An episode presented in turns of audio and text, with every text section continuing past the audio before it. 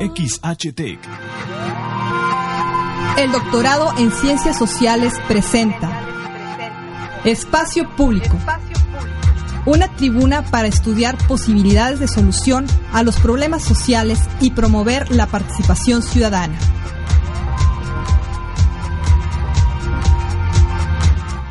Buenas tardes a todos, bienvenidos a Espacio Público.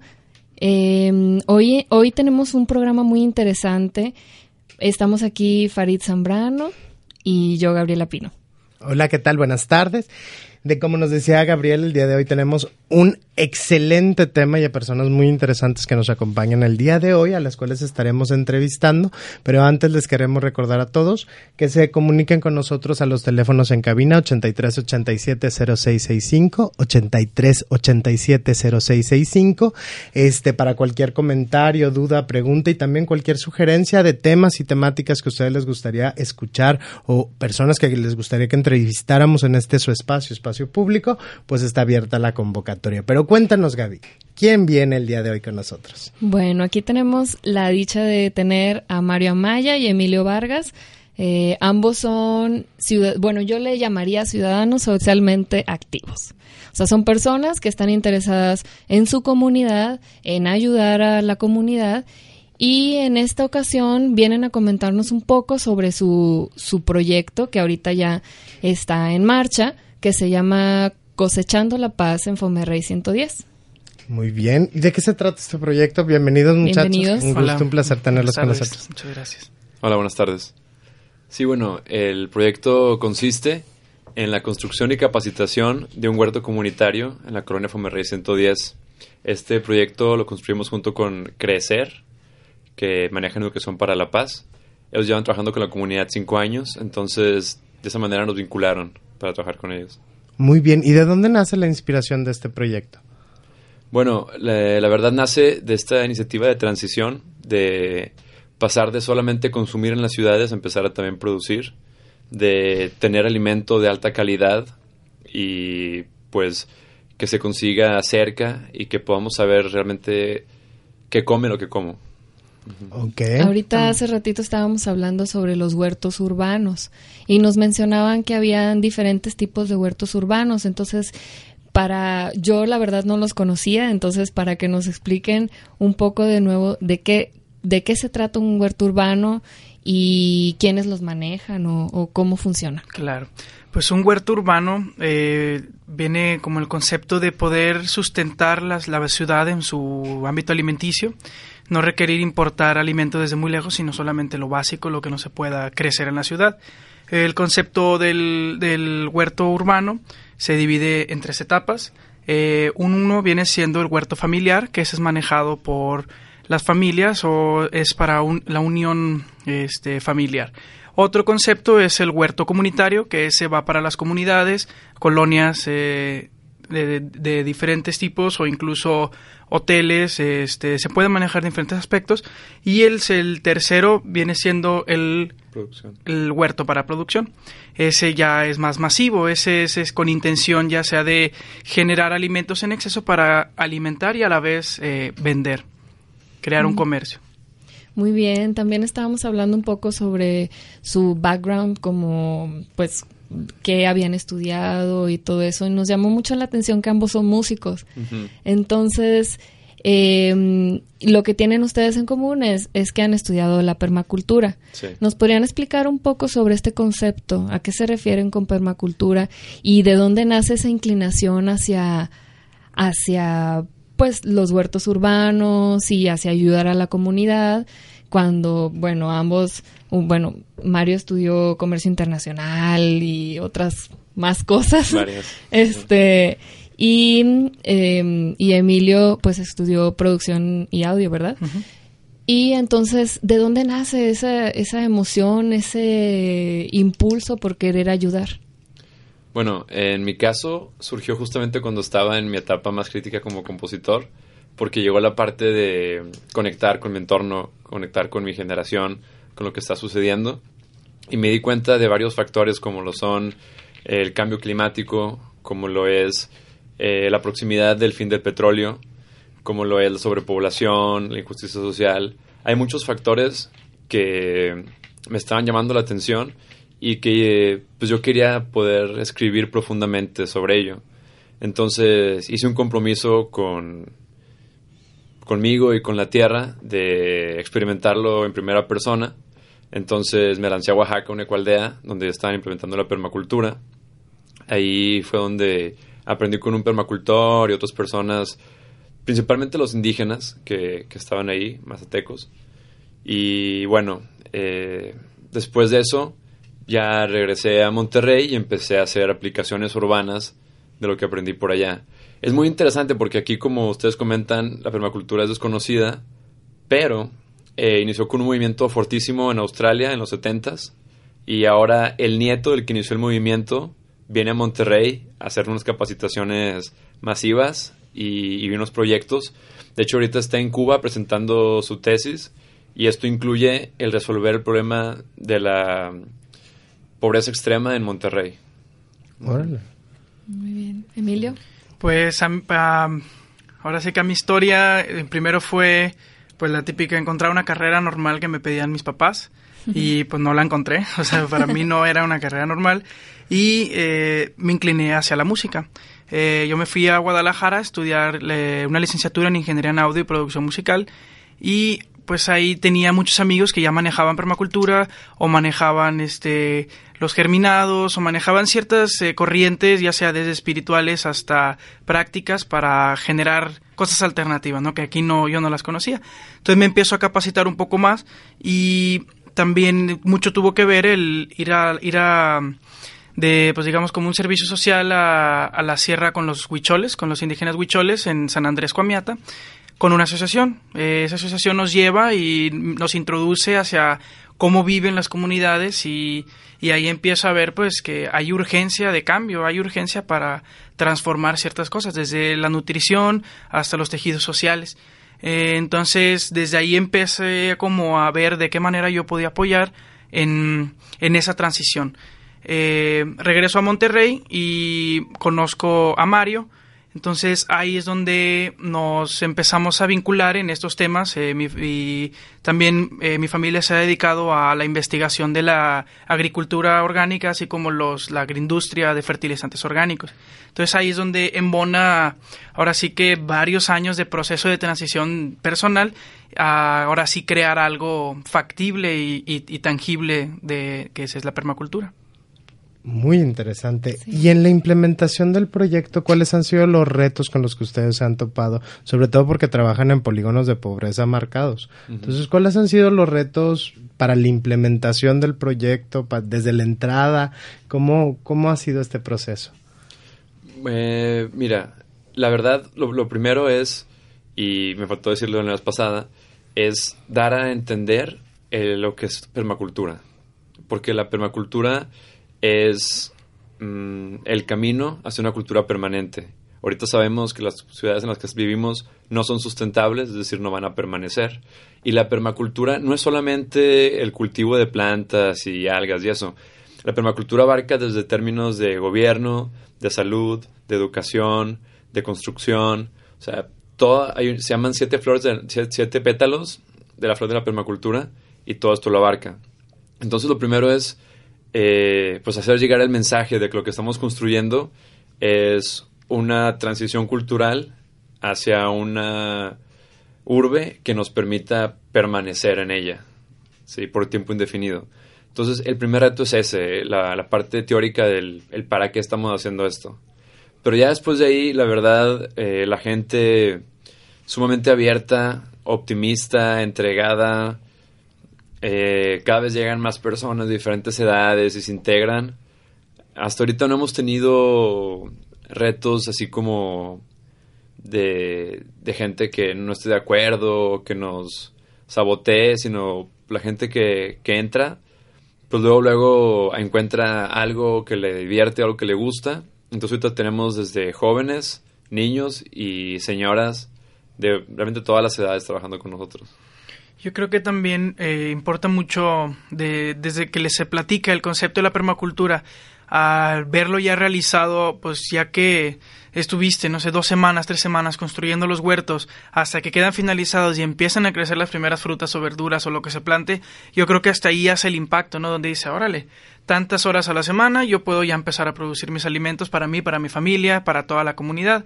Entonces automáticamente se empieza a hacer ese tejido social eh, que no, o sea, que a diferencia de otras técnicas de, de solucionar la pobreza en diferentes este, colonias, pues simplemente con, con los huertos es la, es una, la manera eh, que yo personalmente he visto que es más coherente de tratar la naturaleza para tratar la naturaleza social.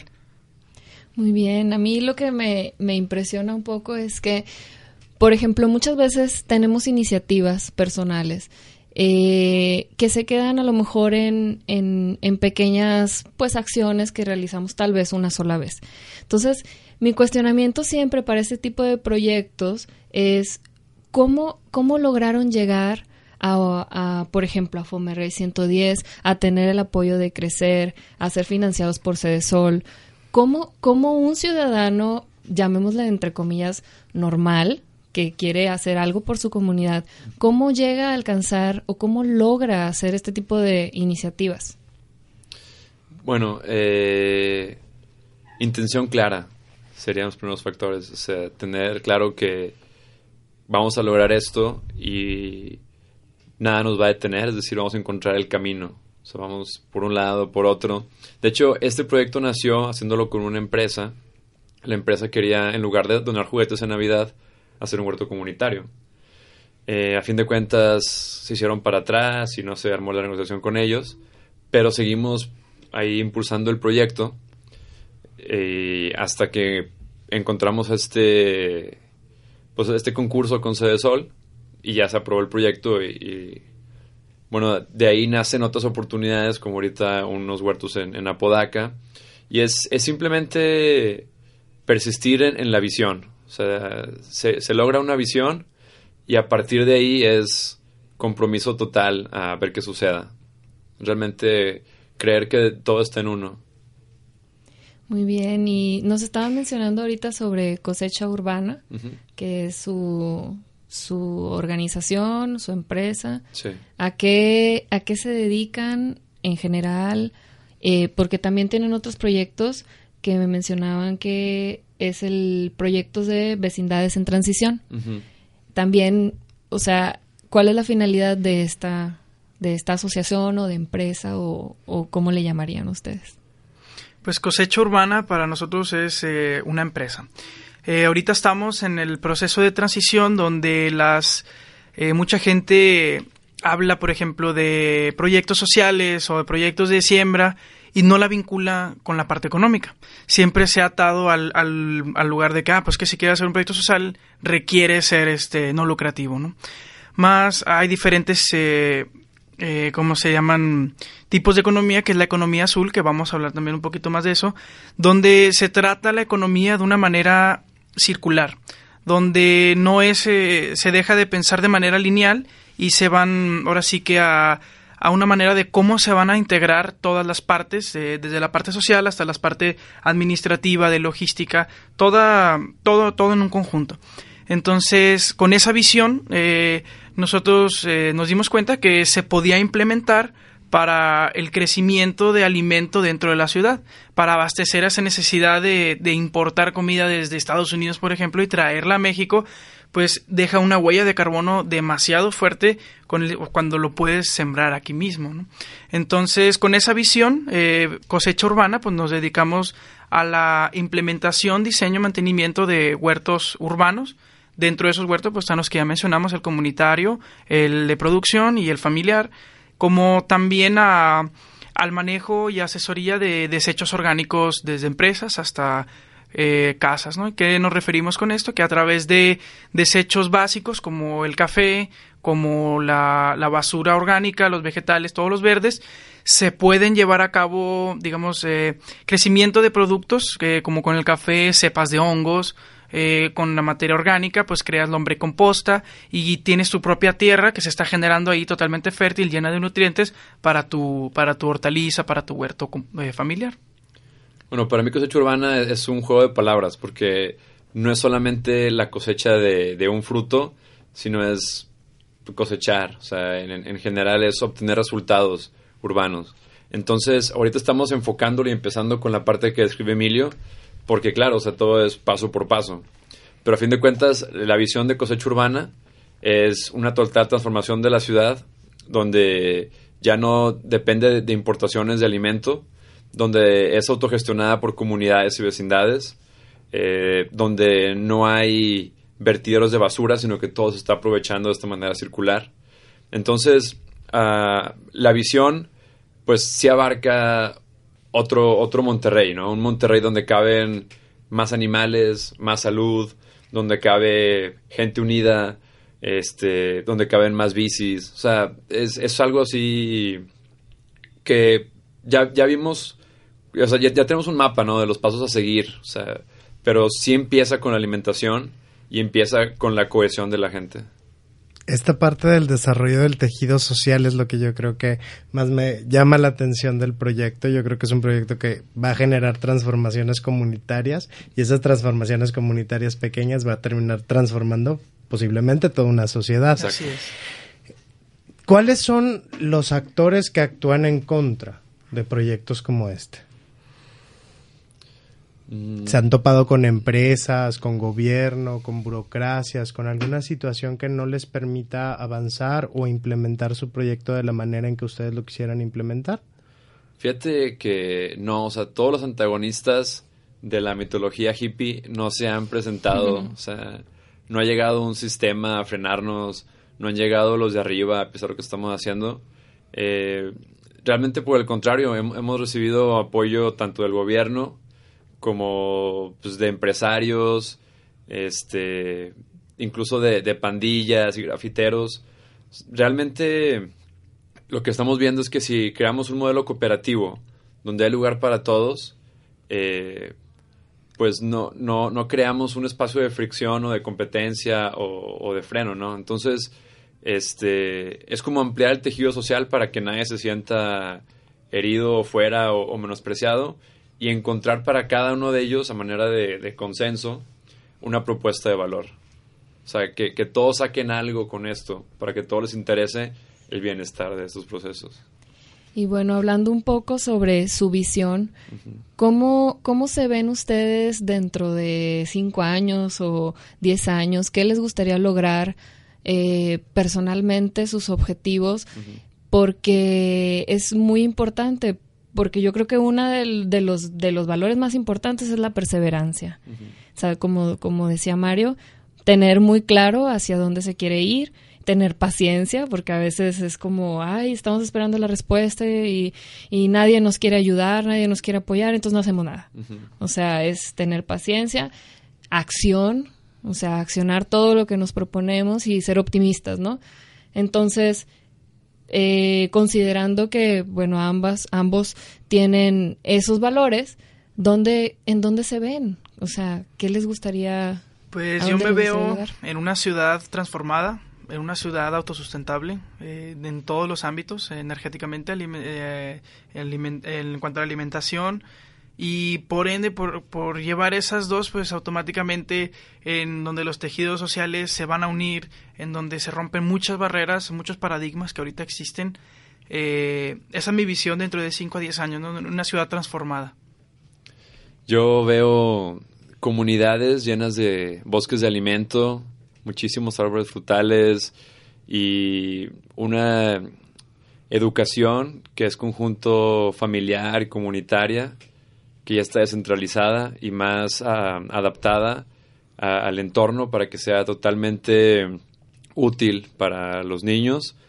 Veo nuevos modelos familiares, nuevos modelos sociales y contextos de trabajo.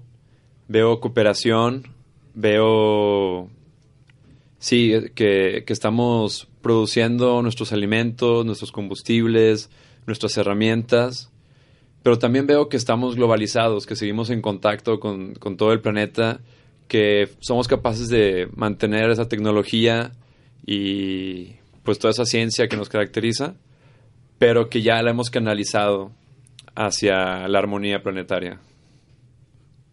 Yo creo que tienen una visión increíble y están haciendo un trabajo muy padre a nivel comunitario. Va a ser muy interesante ver el resultado.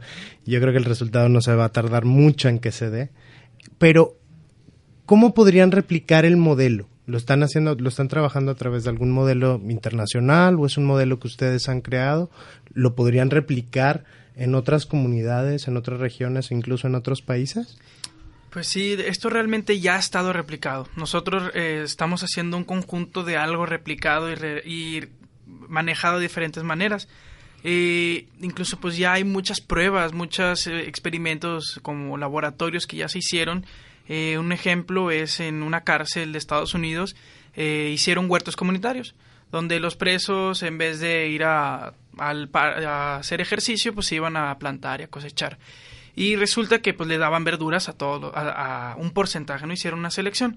Eh, después de un año año y medio de prueba se dieron cuenta que esas personas que estaban comiendo verduras bajaron el nivel de agresividad en un 70%.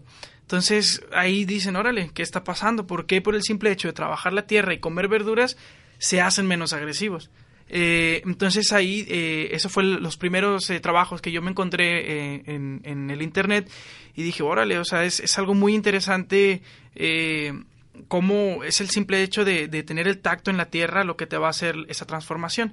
Entonces, de a partir de ahí se empiezan a surgir diferentes proyectos con el mismo enfoque, donde en diferentes favelas de, del mundo, por ejemplo Brasil, se ha encontrado que el hacer huertos comunitarios baja automáticamente la violencia, eh, une a, la comunidad, eh, o sea, se crea un lugar más armonioso y a la vez están comiendo, se están nutriendo. Eh, yo tengo la creencia, así como muchas otras personas, que nos ahorraríamos mucho tiempo y dinero en doctores si nos fuéramos a una alimentación alternativa a la que tenemos ahorita. Entonces, eh, a lo mejor realmente no es invierte más dinero en las comunidades para los hospitales, para, para los doctores, sino alimentalos bien, nútrelos bien. Entonces no van a requerir ir tanto el tiempo al hospital.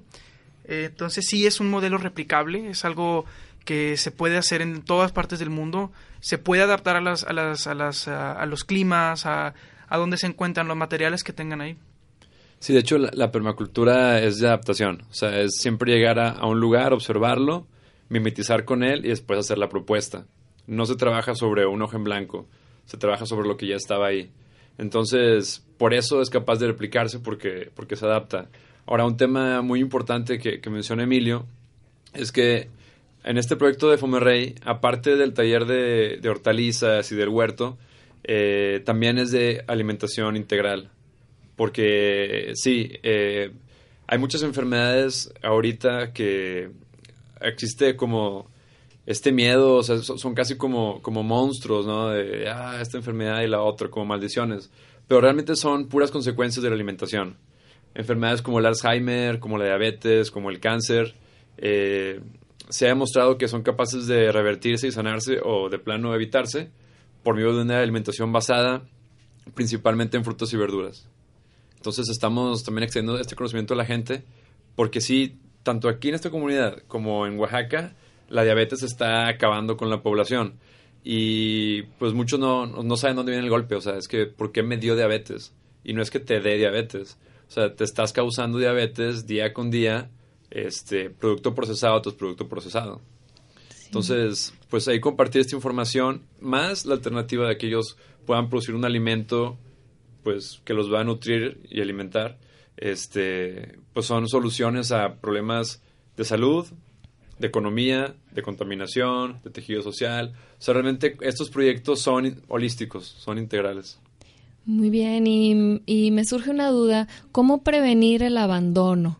El abandono, cómo constantemente darle mantenimiento a los, a los huertos, porque es un trabajo día con día.